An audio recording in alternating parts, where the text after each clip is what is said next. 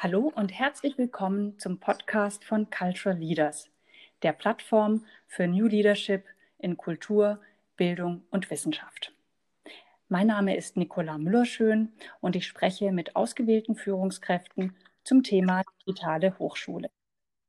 Heute ist mein Gast Professor Dr. Achim Hecker, Gründer und Managing Director der Digital Business University, kurz DBU in Berlin. Hallo, Herr Hecker. Toll, dass Sie da sind. Hallo, Frau Müllerschön. Danke, dass ich da sein darf. Großartig.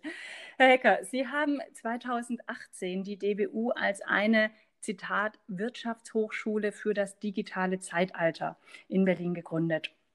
Und als Gründer bringen Sie eine, äh, wie ich finde, ganz besondere Vita mit. Sie studierten erst Wirtschaftswissenschaften, dann Philosophie, promovierten in Philosophie, starteten dann ihre Karriere bei McKinsey, wechselten in Forschung und Lehre und waren zuletzt Rektor an der Privatuniversität Schloss Seeburg bei Salzburg.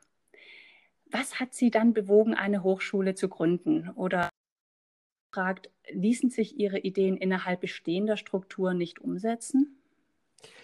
Ja, ich wollte mit der DBU wirklich Neuland betreten, nämlich neue Studiengänge für die Berufsbilder der Zukunft entwickeln, dabei auf neue, vor allem digitale didaktische Formate setzen und auch das Selbstverständnis einer Hochschule im digitalen Zeitalter noch einmal neu denken. Und äh, in der Tat erschien es mir einfacher, das quasi auf der grünen Wiese mit dem Gründen einer neuen Hochschule äh, umzusetzen, als eine bestehende Institution weiterzuentwickeln oder zu transformieren. Denn die Strukturen im Hochschulbereich sind tatsächlich ziemlich äh, sperrig und träge, wie ich finde. Ich würde sogar sagen, innovationsfeindlich zum Teil.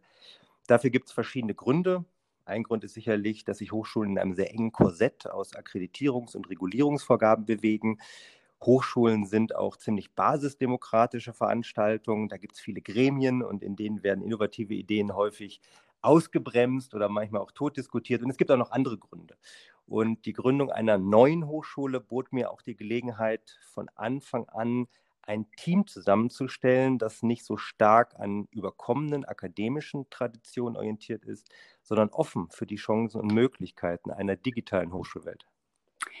Nun, äh, die Akkreditierung haben Sie ähm, Ende letzten Jahres bekommen. Äh, das heißt, Sie sind jetzt äh, seit knapp einem Jahr am Start und haben in der jetzigen Situation erlebt, was Digitalisierung für die Hochschule bedeutet. Sie konnten im Grunde direkt starten, weil Sie hatten das Konzept ja in der Tasche.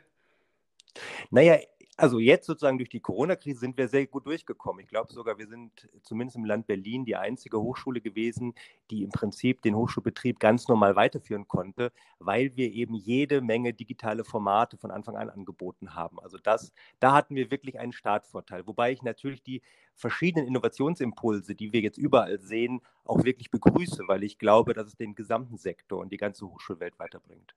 Ja, also ich glaube, genau das, äh, über diese Übergänge zu sprechen, das lohnt sich. Äh, Sie haben selbst in Ihrer Dissertation diesen wunderbaren Titel Übergänge. Ähm, darüber würde ich gerne mit Ihnen sprechen. Ähm, über, um welche Übergänge geht es an der DHU? Also DBU, ähm, für mich ist die DBU ein Übergang in eine neue Welt des akademischen Lernens und Lehrens. Ähm, das ist eine Welt mit neuen didaktischen Formaten, wo vor Dingen diese starre Trennung zwischen Präsenzlehre auf der einen Seite und Fern- oder Online-Lehre auf der anderen Seite aufgehoben wird.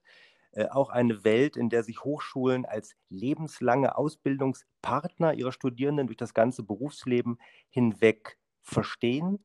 Ähm, eine Welt, wo sich ein Studium auch in die verschiedensten Lebenssituationen einpassen lässt, kompatibel wird mit Berufstätigkeit, mit Familienpflichten, mit, mit Hobbys. Ähm, auch eine Welt, das ist auch ein Konzept, was wir stark entwickelt haben, wo Hochschulen ihre efeu umrankten Backsteinbauten, wenn ich das so sagen darf, verlassen und dorthin gehen, wo ihre Studierenden das Wissen später wirklich einsetzen und auch gebraucht werden. Also wir haben ein Pop-up-Campus-Konzept, wo wir mit der Hochschule wirklich dann zum Beispiel zu einzelnen Unternehmen gehen. Und es ist für mich auch eine Welt, in der möglichst viele Menschen die Chancen auf eine akademische Ausbildung haben das ist ja interessant, dass gerade im Grunde diese physischen äh, Wände oder Mauern äh, wirklich auch sprichwörtlich auch eingerissen werden, dass eben diese unterschiedlichen Konzepte nicht nur parallel existieren, sondern auch ineinander greifen. Nun sind Sie ja nicht nur Gründer und Managing Director der DBU, sondern haben auch selbst die Professur für Digital Leadership inne. Was sind die wichtigsten Kompetenzen eines Digital Leaders? Naja, also da ließen sich viele Kompetenzen aufzählen und das ist wirklich ein, ein weites Feld, um es mit Fontane zu sagen. Aber ich denke, Führungskräfte heute müssen souverän mit digitalen Tools umgehen können und über virtuelle Medien kommunizieren können. Sie müssen Mitarbeitende auf anderen Kontinenten genauso überzeugend führen wie die im Büro nebenan. Sie sollen gleichzeitig als Teamcoach, Sinnstifter und äh, Visionsvermittler agieren und was häufig vergessen wird, sie brauchen ein hohes Maß an emotionaler Intelligenz. Denn bei allen digitalen Technologien steht doch immer noch der Mensch im Mittelpunkt, äh, der Mensch mit seinen Steinzeitgenen und emotionalen Bedürfnissen. Und eben diese Kompetenzen werden meiner Meinung nach heute an den allerwenigsten Hochschulen vermittelt. Und auch deswegen gibt es die DBU. Das klingt super. Herr Hecker, ich danke Ihnen ganz herzlich. Alles Gute für Sie weiterhin. Euch allen vielen Dank fürs Zuhören. Tschüss und bis bald. Vielen Dank. Tschüss.